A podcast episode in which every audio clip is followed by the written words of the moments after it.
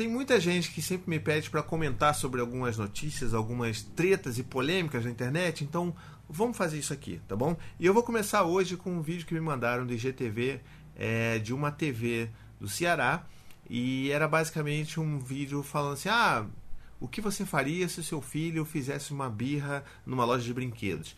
Bom, isso é um assunto bem recorrente, né? Quem tem filho sabe o que, que acontece, né? E sabe a treta que é. Mas eu queria conversar sobre como foi a reação de uma forma geral para essa reportagem que foi feita e como que ela foi construída de uma forma geral, né? Bom, a coisa começa com uma família encenando uma birra, né? Tá a criança lá querendo um brinquedo e ela se joga no chão, grita, chora, e os pais ficam numa posição bem passiva, assim, né? De tipo, não, filho, não posso. Não, papai não tem dinheiro, papai não pode. Não, filho, poxa, levanta e tal. Ficando naquela posição bem passiva. É, e aí eles começam a filmar as pessoas que estão na loja de brinquedo reagindo àquilo dali, né? Então elas tem gente que vai e se oferece para comprar o brinquedo, tem gente que fica só olhando e meio que tipo julgando. Sabe aquele olhar? Você sabe muito bem. O olhar de julgamento que um pai e uma mãe recebe quando seu filho está chorando, na verdade, todo mundo já sabe disso. É assim, tem gente que chega questionando e falando, por que você não vai dar educação para seu filho? Então, é bem tenso só por aí. Mas aí acontece o a coisa começa a escalonar, vamos botar assim. O repórter aparece, revela que aquilo tudo foi uma encenação e tal, e começa a entrevistar aquelas pessoas para perguntar o que elas achavam sobre aquilo. E cara, foi praticamente unânime as pessoas falando que a culpa daquele negócio todo que está acontecendo é dos pais. Assim, é surreal. É surreal. Você tá vivendo uma situação com seu filho e as pessoas que passam ali, elas simplesmente acham que aquilo ali é culpa dos pais. Que a criança está passando por uma birra, né, está chorando, está se esgoelando no, no chão do shopping, no chão de qualquer lugar. E aquilo ali é literalmente culpa dos pais. Então, eu fiquei bastante impactado com aquilo dali, não mais do que quando eu cometi aquele erro. Sabe aquele erro que você não deve nunca fazer na internet? Que é ler os comentários? Pois é, eu também li os comentários. E eu queria ter continuado só no vídeo, tá? Porque eu, eu, sinceramente, em 300 e tantos comentários, que é o que esse vídeo tem até o momento que eu estou gravando aqui essa, esse comentário, é, são comentários relacionados, 90% deles, a bater, a punição física. Então, assim, tá faltando peia, tá faltando chinelada. É, isso aqui eu uso a psicologia da Havaiana. As pessoas são bastante, é, digamos, criativas com os termos utilizados para agressão a crianças. E aquilo me deixou bastante perturbado, porque é, por mais que eu saiba que a gente está aqui numa bolha, a gente está conversando e a gente gostaria de estar tá ajudando as pessoas a desconstruir essas ideias, ver é, com a, a, facilidade com que as pessoas têm de dizer que a agressão a uma criança é a forma mais aceitável e esperada de se resolver um problema, de que filho meu não faria isso porque já tomaria uma peia. É, é muito preocupante para mim, sabe? Então eu quis começar esse vídeo de comentários aqui de tretas e polêmicas na internet com essa conversa, porque assim não existe nenhuma justificativa. Ninguém merece apanhar. Ninguém. Se você é adulto, está vendo esse vídeo e você apanhou e você criou uma construção, uma, uma narrativa na sua, né, na sua cabeça de que você mereceu apanhar porque você era um, uma peste, porque você era um demôniozinho, saiba que você não mereceu. Ninguém mereceu. Por mais que os nossos pais, na época que, né, os pais que bateram em seus filhos naquela época, ou até hoje, estejam fazendo isso, fazem isso por total falta de recurso, porque não sabem que existem outras alternativas, é, porque não sabem também, ou, ou, porque perderam o controle em algum momento, mesmo que elas acreditem que, né, que a palmada não seja o melhor caminho.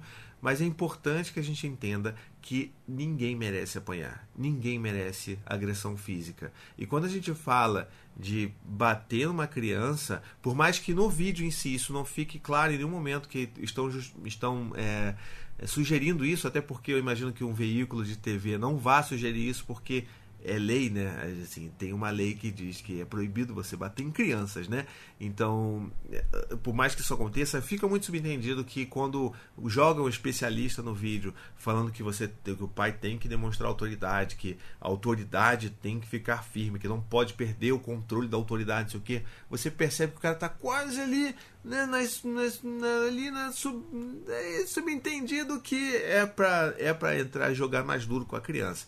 Em nenhum momento na reportagem falou-se que aquilo é, é um movimento perfeitamente esperado para uma criança. Tudo bem que não é esperado socialmente, ninguém apoia isso socialmente, mas que para a criança, quando está lidando com um grau de frustração muito grande, um sentimento negativo tão grande, tão maior que ela, que ela não consegue controlar, que ela não consegue lidar, ela vai extravasar isso dessa forma. Né? E ela não está fazendo isso para manipular ninguém. É uma criança que está tendo uma reação genuína de que não consegue lidar com a ideia de que aquele brinquedo tão maravilhoso que ela gostaria de levar para casa, ela não vai poder levar para casa. E que a última coisa que ela precisa é ameaça de castigo, ameaça de punição, ameaça de, de agressão física, sabe?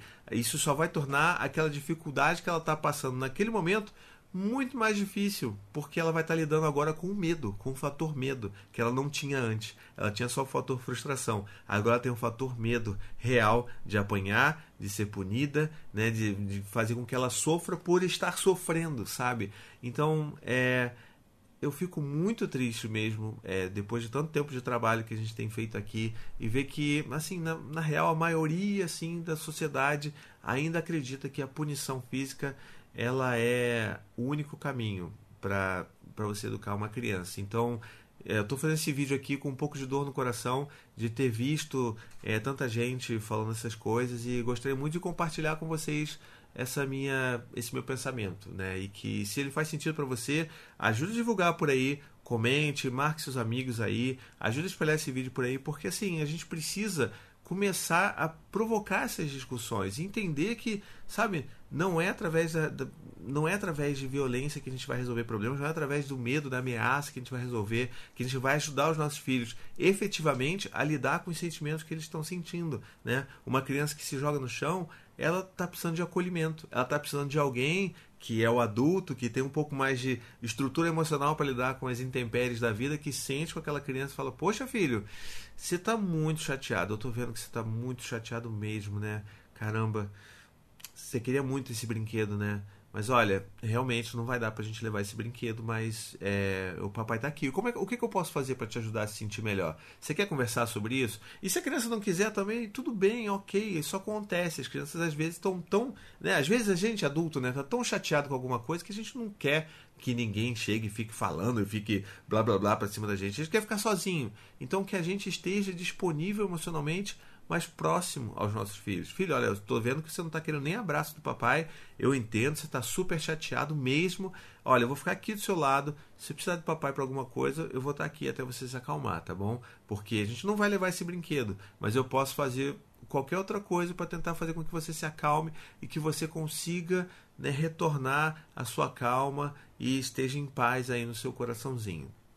Então, assim, essa é uma das formas que a gente tem. E olha, eu tenho três filhos, né, cara? Então, poxa, já passei um bocado de vezes por esse tipo de situação e não precisei recorrer a nenhum tipo desses subterfúgios aí da vida da, da educação tradicional para fazer com que eles parassem de ter essa crise emocional que a gente se sente culpado. E eu sei que é uma coisa que meio que se retroalimenta, né? Porque assim, vamos botar, é, se a gente tem um filho, a gente está ali na loja de brinquedo e a gente sabe que quando acontece um negócio desse, as pessoas estão ao nosso lado, eles estão nos julgando, tanto quanto as pessoas na reportagem falaram nominalmente que a culpa era dos pais, a gente sabe disso, a gente sente, ninguém precisa dizer. São esses olhares que a gente recebe que fazem com que a gente se sinta envergonhado, incapaz de educar os nossos próprios filhos, né? Então, caramba, se a gente se sente envergonhado assim, então vamos tentar fazer alguma coisa para acabar logo com essa vergonha, para acabar logo com esse choro e que, sei lá, qualquer coisa,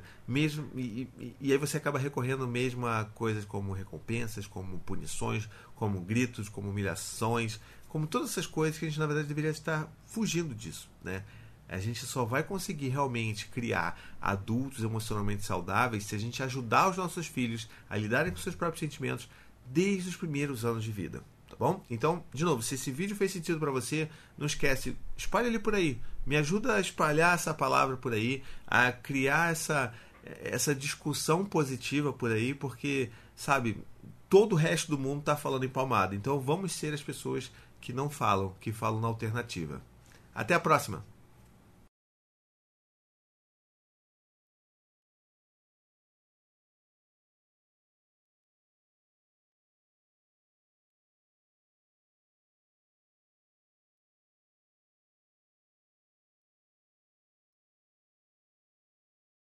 To the 25 senators who just voted against U.S. veterans and their families, you flip flopped, voted no on the Honoring Our Pact Act. You know it provides medical help to vets, makes amends to veteran families who lost children to recklessness. You voted yes just days ago. Why the flip flop? Don't put politics ahead of vets and their families. To everyone listening, contact your United States senators today. Demand they vote yes. Make the Honoring Our Pact Act law now. Paid for by SO